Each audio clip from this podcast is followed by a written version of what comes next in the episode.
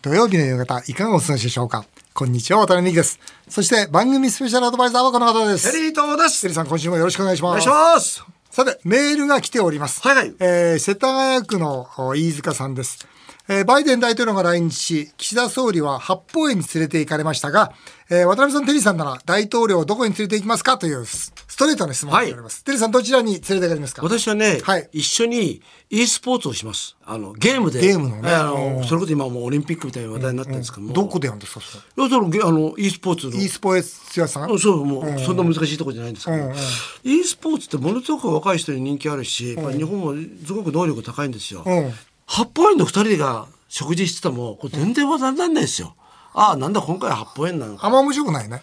でしょ、うん、いや、まあ、うまいもん食ってなんか食べたものは日本テレビ伊勢海老かとかねうそんな話だね。そそっちじゃなくて、二人で e スポーツでどっちが勝ったとかやってる方が、面白いし、あ、あビジネスとしては絶対こっちの方がいいし、アメリカの若者も注目すると思うし、だったらこの日米対抗で e スポーツやろうぜっていうふうに言った方が、e スポーツをやってたらスポーツ紙の一面に実はなったんですよ。あのだから、なんでそういう展開をしないのかなっていうふうに思いましたけど。なるほどね。はい。面白いな。僕はね、ええあのほら、海外の経営者の方と付き合い多いじゃないですか。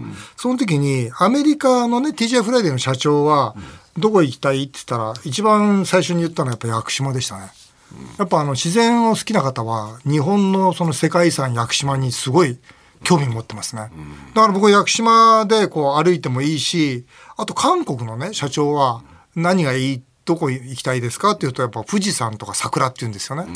うん、だからか屋久島の家でもいいし河口湖にの家でもいいかなと思って。まあでも2日しかないからね。ああそうだな2日しかないからね。頭、どっちきどっちか行きたい方聞こうかな。場合によっては五反田の唐揚げの天才です から。唐玉弁当食べてもらうしか唐揚げの天才が一番いいよねで。もそういう感じではいいですね。なんか今回シャモとか出したんだって、ね記事に出てたけど、シャモね、シャモなんか美味しいのかな？いやだから普通の人食べないじゃないですか。シャモね、うん、なんかそういうところのし新橋のなんかガード下で食ってた方が美味しいですよね。なんかそんな感じの。焼き鳥とかね、やっぱ唐揚げの天才がいいよね。唐揚げが来てほしかったですよね。えーさて CM の後はテリーと大社長への道です。今回は倒産がテーマです。ぜひお聞きください。それではテリーさん、タイトルコールお願いします。笑顔で突撃、テリーと大社長への道。テリーさんが私から経営を学ぶテリーと大社長への道。このコーナーがきっかけで誕生したワタミとテリーさんが組む唐揚げの天才は全国100店舗となりました。さあテリーさん、えー6月の新作唐揚げはスパイシーチリマヨ味なんですよ。はいこれそちらに置いてありますが、ちょっと試食してみましょう。わかりましたはい僕も試食しましょう。これね、一応しっかりしたんだけど、とっても美味しかったんだけど。さあ、どうでしょ絶妙ですねう。。絶妙絶妙ですね、この、マヨネーズなんだけど、ピリッとしていて。これ、エビチリかな？そう、だから、エビチリなんだけど、さらにピリッとしてるんですよ。これは、唐美味しいね絶妙ですね、これ。これ絶妙だね。うん。これいけるね。うん。うん。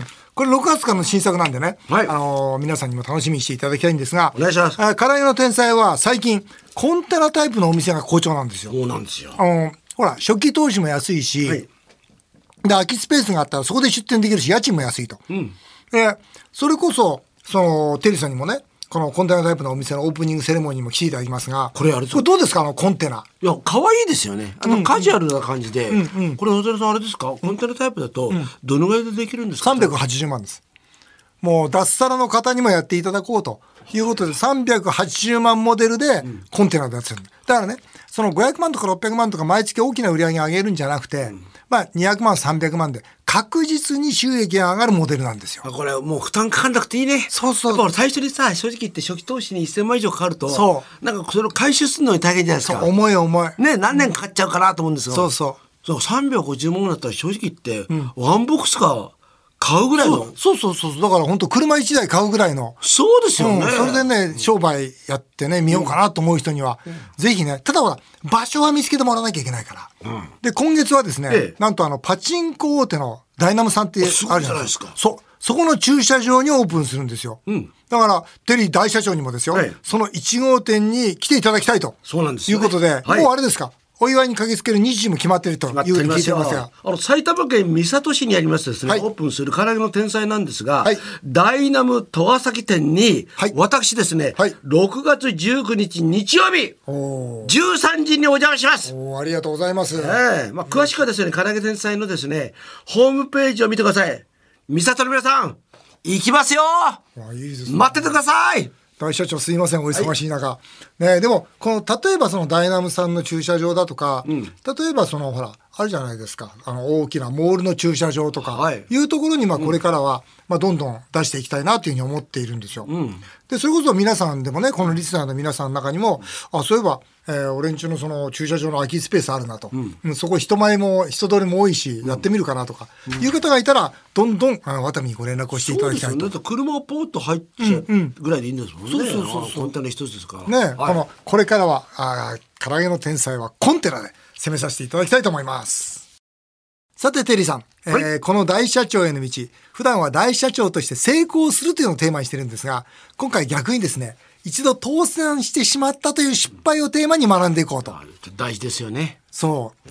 最近ですね倒産した時の話をしようかという本が出てましたね、えーこれは会社を一度倒産させてしまった8人の社長がインタビューに答えてる本なんですがその一番最初に出てくるのはなんとあの私の、まあ、こ明治大学の後輩の知り合いなんですよ。うん、今日はですね、その広渡くんに来てもらってますので、えなぜ会社を倒産してしまったのかということをですね、ちょっと話を聞きたいというふうに思っております。えー、平渡くん、ようこそいらっしゃいました。よろしくお願いいたします。平渡です。はい。えー、その倒産した時の事業ってどんな事業やってたんですか？はい、あの居酒屋の FC 本部事業をしていまして、あの当時上場を目指して海外に行きたいと思って多店舗展開をしておりました居。酒屋。えーはい何店舗ぐらいやってたの、一番多い時で36店舗までえー展開させて、フランチャイズはそのうち何店？えー半分ぐらいです。半々で。はいこれ倒産したの何年前？えーっと2012年ですからちょうど10年前になります。10年前。はい。えー負債はどのぐらいあったの？それ10億ちょっとありました。?10 億以上。はい。これ、どういう決着をつけたんですか？えっと自己破産ですね。あの破産管財人の下で。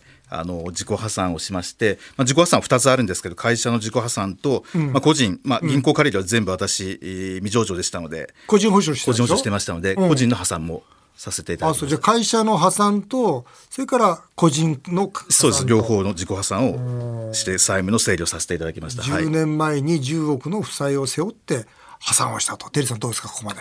あの、まず、なんで破産したんですか？うんそうだよね。それ聞きたいよね。なんで倒産したの？はい、これはまあいくつか理由があると思うんですけど、まあ、一つはまあ経営が下手だったと、まあ、これはまず認めた前提で、まあ、私は2つあると思っていまして、まあ、一つはあの、まあ、当時上場を目指してたんですけれども、まあ、上場するというとお金を集めて、まあ、け事事業計画に合わせて、まあ、ちょっと無理な拡大をこうしていく中で、まあ、どんどんどんどん出店をしていって、まあ、無理な成長拡大の中で、まあ、人材育成が、あのうんまあマネージャーが育たなかったのが一つと、でもう一つがですね、今、本当、コロナで感じるんですけど、あのまあ、リーマンショックと東日本大震災をあの、えー経験しまして、まあ、リーマンの時っていうのは、本当にどんどんどんどん出店して、まあ、VC からちょうどお金を集めてる時に、ある日突然、リーマンショックがドカンとやってきまして、まあ、出店計画を決まってたんですが、まあ、銀行借り入れも VC からの出資も、まあ、全部資金調達が止まってしま、いまして、まあ、これをなんとか乗り切ったんですけれども、ご存知の通り3年後に東日本大震災がやってきまして、私未だに覚えてます。3月11日は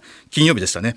まあ、居酒屋は本当に12月、3月、4月であの稼ぐモデルですので、まあ、リーマンショックの後は、あの皆さん居酒屋に行かなくなってですね、まあ、計画停電もありあの営業キャッシュフローがどんどん悪くなって資金繰りに詰まって倒産したという流れでございまあ。これねあの聞いてる方は飲食店経営の方多いと思うんですが僕ね結局は人材育成の問題だと思いますよ。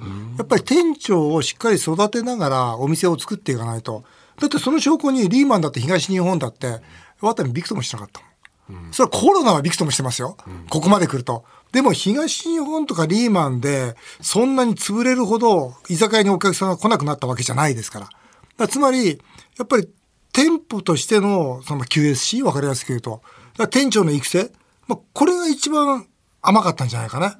多分ね。そうですね、はい、人材育成は本当に足りなかったなというふうにあの反省をしております。急いじゃったんだろうね。そうですまあこれもあの、ただ上場したいから、そうするともう行けっていう形になると、まああんまり店長が仕事ができなくてもいいから行っちゃえとなっちゃうんですよね。でもじっくり、本当に一歩ずつ一歩ずつ行かないと。あの、なんで上場したいんですか？やっぱり一番大きな、一時的に大きなお金入りますもんね。うんだから、まあね、そそれこそ、まあ、勲章であったりするんだけど、ただやっぱり、あの、一番大きいのは、あの、銀行からの信用もつきますし、で、それによって資金調達もできますし、ただ、今ね、あの、多くの、実はその若手の外食の経営者僕見てると、もう上場が今目的になって、そこで今度キャピタルゲイン、つまり、じ創業者がお金をドンと取ろうとしてる人も多いんですよ、実はな。るほど。だから、創業者としては一発、一攫千金になるんですよ、これ。うん。だから、まあ、その上場自体のその考え方、うん、上場をするべきか、するべきじゃないかとか、上場するにあたっての心構えとかいうのは、これ、しっかりね、学ばなきゃいけないところだと思いますよね。これ、倒産しますよね。はい。もう、おそらくね、その、周りからも信用も全部失いますよね。はいこれどうでした？周りから人いなくなったでしょ？もう本当にあのこうさっと人が引くようにあの本当だよね引いてきました。はい、本当の友達とまあ家内は残ってくれましたけれども、本当にいた？えあのこれは本当に感謝。よよかったね。えあの離婚する方多いんですけど、ね。え本当にもう頭上がらないです。あとよくほら、なんかさ、なんかこう、偽装離婚みたいなのしなかったの？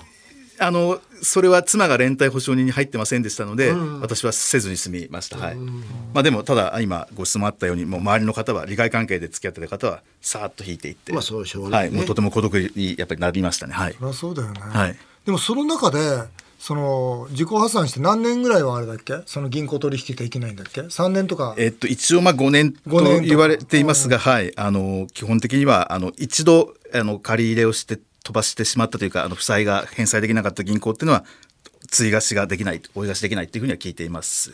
今も？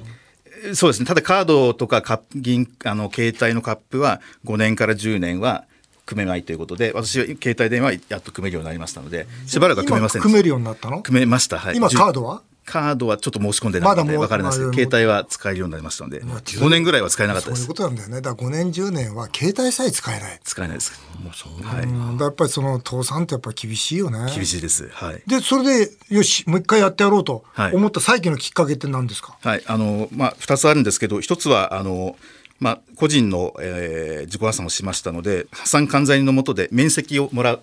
面積っていうのはその全部その債務があのなくなったよということで正式にもらうのに2年かかりましてまず面積終わってからまあ働く気力が戻ってきたということ、まあ、それと、まあ、もう一度今再起業したんですけど、まあ、3年経ってですね、まあ、その後面積をもらったんですがあのこれあんまりご存知知らない方も多いかもしれないんですけど税金の未納だけはあの消されなくてですねあの私倒産前に住民税の未納が残ったまま倒産してしまったのでこれ倒産したのに14.6%の延滞金がついてですねお金がないのに取り立てが来るんですねでこれどんどんどんどん膨らんでいって2年間の間にこれ300万ぐらいになっちゃいまして。税金だけは残るんだ。えーこれをちょっと私も、はい、もう本当に自己破産する方は、ここは覚えておいた方がいいと思うんこですけど。こは注意してる。えーこれ知らなかった、知らなかった、すごい残ってしまって。いやいや、それは僕も知らないわ。え2年間、何してたんですか？2年間はもう本当にあの一応法律上働いていいということなんですけどやっぱ債権者がたくさんいましたので、もう本当にあの家にこもってお金を使わずにもうあの奥さんに食べさせてもらいながらしし静かに奥さんは働いてたと？奥さんに、はい、食べさせていただいた。もう紐みたいな感じです。お子さんは？あ子供はいなかったのはい。あの、テリーさん、経営相談のメールもね、来てるんで、こはい。の大社長への道のコーナーでやりたいんですが、えー渋谷区の洋風居酒屋経営の方です。協力金がなくなって急速に資金繰りが悪化しています。銀行に8000万借金がありますが、手元資金は1000万を切りました。倒産させる勇気はなく、ノンバンクから一時的に借りて何とかしようしのうと思っています。渡辺さんはどのぐらいの金利まで借り入れをされたことがありますかって言うんですけど、これね、僕ね、父親に、父親、うちの会社、父親は会社生産してるんですよ。父親から僕が会社作る時に言われたのは、当時ですよ。当時僕が会社作った38年前、10%以上の金利は絶対借りるなと。これ10%っていうと当時の銀行とその事業者企業のギリギリなんですよ。今で言うと3、4%かな。つまり銀行から以外は絶対借りるなと。で、銀行が借りすかさないような事業はそんなの必要じゃないんだと世の中からというのはまあ父親が言われて。だから僕はこの、まあ、Y さん、えー、洋風居酒屋系の Y さんに言いたいのは、本当ぎまず銀行から借りられなくなったら、ちょっとにもう一回考えてくれと。うん、要するにそのの手元資金1000万を使って、それこそあ破産する方法もあるわけですから。うん、というか、本当にそのノンバンクからっていうのは僕はね、本当に進めないですね。怖いね。うん、進めない。えー、元飲食店経営の方、匿名希望の33歳の方です。えー、先月で飲食店を潰してしまい、現在夜逃げ状態です。ね。えー、支払いの催促で心が押しつぶされています。今、倒産と自己破産をする費用をかき集めています。人生のどん底にいる私に何かアドバイスをくださいということなんですが。ねえー、私のあの、以前の部下もですね、ワタミの部下なんですが、えー、会社作ってですね、現在夜逃げ状態なんですよ。うん、まあどん今どんな気持ちでいるのかなって言って時々彼のことを思い出しますよね。うん、うんあのまあ、その私の部下その部下へのメッセージとして聞いていただきたい。この元経営者の方にはとてもじゃないけど、そんな偉そうなことは言えないんですが、やっぱなぜ潰してしまったのかという、まあそこにはちゃんと失敗には理由があるわけですから、まあそのこととちゃんと向き合うべきですし、そしてその上で、まあ倒産とか自己破産とかいうのは僕は堂々と、その、していいと思うんですね。まあ広渡君もそうですけど、僕は倒産とか自己破産っていうのは、挑戦したものが持つ権利だと思うんですよ。だ僕はそれは堂々とするべきだと思いますよね。そして、あの、まあ、自己破産すればいいというんではないのはもちろんで、やっぱその上でその誠実に、あの、向き合って、ね、多くのその債権者の方がいらっしゃるわけですから、えー、誠実に誠実に向き合って、えー、お取引先業者様とか従業員だとか、まあその、お金はもうしょうがないかもしれないけど、心は向けずに、逃げずにね向き合ってもらいたいなと思いますね。ってことはやっぱり夜逃げしちゃダメってことですよね。夜逃げはダメだな。夜逃げダメですよね。うん、顔が見えるとこにいないと、うん、ねごめんなさいというとこで。だってごめんなさい言い続けるしかないもん。ほらあれですよね。それこそ渡辺さんのとこでね、うん、まあその失敗して、逃げ夜逃げしてる人だっていますね。ね、それやっぱ一回戻ってきてどうしてダメだったか。でねそしてなんだろうちょっともうちょっと迷惑かけた迷惑かけてるわけですから。もうね少しでもいいからあの返しね返してきますよってぐらいの意識を持たないと、うん、そうですね、うん、そこのとこ難しいだから僕もあの僕が投資した会社がね以前潰れたんですよ、うん、でまあ自己破産されたんですねその経営者、で本当にそのいや残り返しますよって返せないわけですよ、何億円もの。でその経営者何してるかっていうとその年末、必ずほんの大しもう大したもんって言ったら申し訳ないんだけどほんの少しのものを送ってきますよね、うん、ずっともうこれはね30年、うん、うん、だからやっぱまあお金は返せないかもしれないけど気持ちで向き合えば、あこの人には悪いことしたなと思ったら、ね、何十年もそれこそ1,000円のものでいいですよ、送り続けるとか、なんかそういうね生き方をしていかないと、ね広渡君なんかどう？この実際にこういう相談聞いてね夜逃げはい、夜逃げの方もいれば、はい、ノンバンクからもう借りようとしている方もいれば、はい。ね、私の意見ですと同じでして、まあ、ノンバンクは絶対に手を出さない方がいいなと思っていまして、うん、私も負債総額10億だったんですが、ノンバンクには手をつけなかったので、あの今があるなというふうに思っています。うん、それとあの2つ目ですね、これも本当にやっぱりあの落とし前きっちり、もし再起をしたいのであれば、あの苦しいのは苦しいと思いますけれどもきちんと皆さんの前で謝って私も債権者集会にあのそこの裁判所に行って4回も行きましたけれどもあのちゃんと謝ってですねできるだけの誠意を持って対応することが、まあ、再起につながっていくと思いますのでそれはちょっと辛いかもしれないけれども再起をしたいんだったらやるべきだと思います。はい今実際コロナでね本当にその4号融資5号融資っていうねコロナ融資の返済が始まってるわけですよ、でも実際に駅前のお客様戻ってきてないんですよ、だからこれからねこの倒産ということと向き合う経営者の方本当増えてくると思うんですね。あのその時にですね今みたいなお話をですね少しでも参考にしていただければと思います。えー、最後にですね平渡君5年後の夢とですね、そして、えー、今あ、塾等をしております、渡美塾の告知をお願いしたいと思います。はい。今、あの、私は渡辺美樹さんが塾長の渡美塾という塾の、経営塾のあの塾と、まあ、運営の責任者をさせていただいています。で現在、あの、500人の経営者の方いらっしゃるんですが、5年後にはこれ1000人、まあ、4桁ですね、1000人の経営者が集まる渡美塾、まあ、令和を代表する経営塾にしたいというのが、私の5年後の夢です。それで、あの、年に、渡美塾は年に3回、あの、開催をしております。渡美塾に参加いただきますと、まあ、3つのあのプランがありまして、まあ、3時間渡辺塾長の講義をみっちり聞けること。で2つ目は、これ私はもう絶対お勧めですけど、渡辺塾長とまあ15分個別経営相談がありますので、ぜひ受けていただきたい。あと同期の方ですね、今現在やってる渡辺塾93名の同期がいます。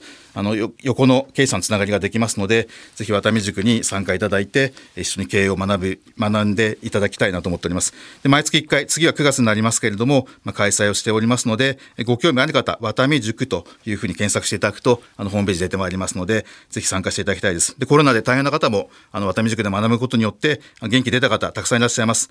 あの、本当に渡辺塾で一緒に学んで、この、混迷の時代の日本を盛り上げていければなと思っております。よろしくお願いいたします。はい、えー、塾頭の広渡君、ありがとうございました。えー以上、今回は、あテリー伊藤大社長の道、倒産について考えさせていただきました。さあ、続いてはメールを紹介させていただきます。えー横浜市の Y 子さん。えー主人が出会い系アプリを使い浮気をしました。とんでもないな。哲学的な質問ですが、なぜ男性は浮気をするのですか？テリーさん、性欲が強い営業マン、答えてくださいと。どうですか？性欲の強い営業マン、ね、またゲストとして横に登場しましたが、こういう時になると必ず出てきますよね。必ずこういうテーマが出てくるね。なぜ男性は浮気するんですか？まあそれこそ哲学的なんですけれども、頭は分かってるんですけど、いやいやいややってはいけないってことが。それ哲学理性ね。はい、理性頭分かってる言い方は、理性ね、はい理性は分かっているけども、はいです。けども、体がやっぱり反応してしまう。体がついていかないのね。すごいなテリーさんなんで男性は浮気するんですかね？なんかその先になんか大きな夢があるんでしょうね。わっけわかんない。ないでしょい。やいや大大きな夢があるんですよ。虹虹が虹の架け橋があるんだ。ないでしょ、それ。いやあるよね。なぜ男性が浮気するのかと、向こうにある虹を求めてるの。虹をね、いうことで答えにしましょう。あっという間にお時間になりました。以上、メール紹介でした。テリーとさん、また来週もよろしくお願いします。日本放送渡辺美希5年後の夢を語ろう。この番組ではリスナーの方からのメールをお待ちしています。渡辺さん、テリーさんへの質問、相談やお二人にコメントしてほしい気になるニュースや面白ニュースなど何でも結構です。メールを読まれた方の中から抽選で3名の方にワタミとテリー伊藤さんが組んだ唐揚げの天才の3000円分のお食事券をプレゼントします。メールアドレスは、夢語アットマーク 1242.com。夢語アットマーク 1242.com。この番組は、ポッドキャストでも配信しています。詳しくは番組ホームページをご覧ください。そして、渡邉美樹さんの最新刊、論語で学ぶ我が子の夢の叶え方が、アチーブメント出版から絶賛発売中です。全国の書店やアマゾンでぜひチェックしてみてください。渡辺美希5年組の夢を語ろう。この後も素敵な週末をお過ごしください。お相手は渡辺美希でした。あなたの夢が叶いますように。